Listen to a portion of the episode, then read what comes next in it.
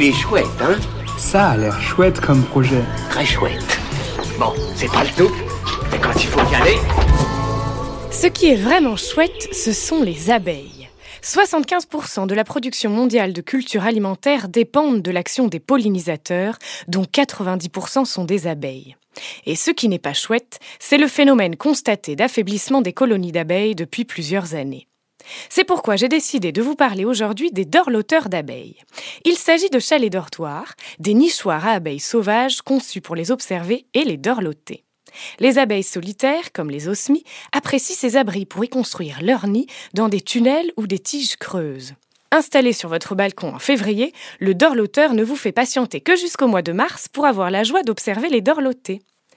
Pour précommander votre dorloteur et découvrir tous ses bienfaits, rendez-vous sur la campagne Ulule Les dorloteurs d'abeilles avant le 17 février. Il est chouette, hein?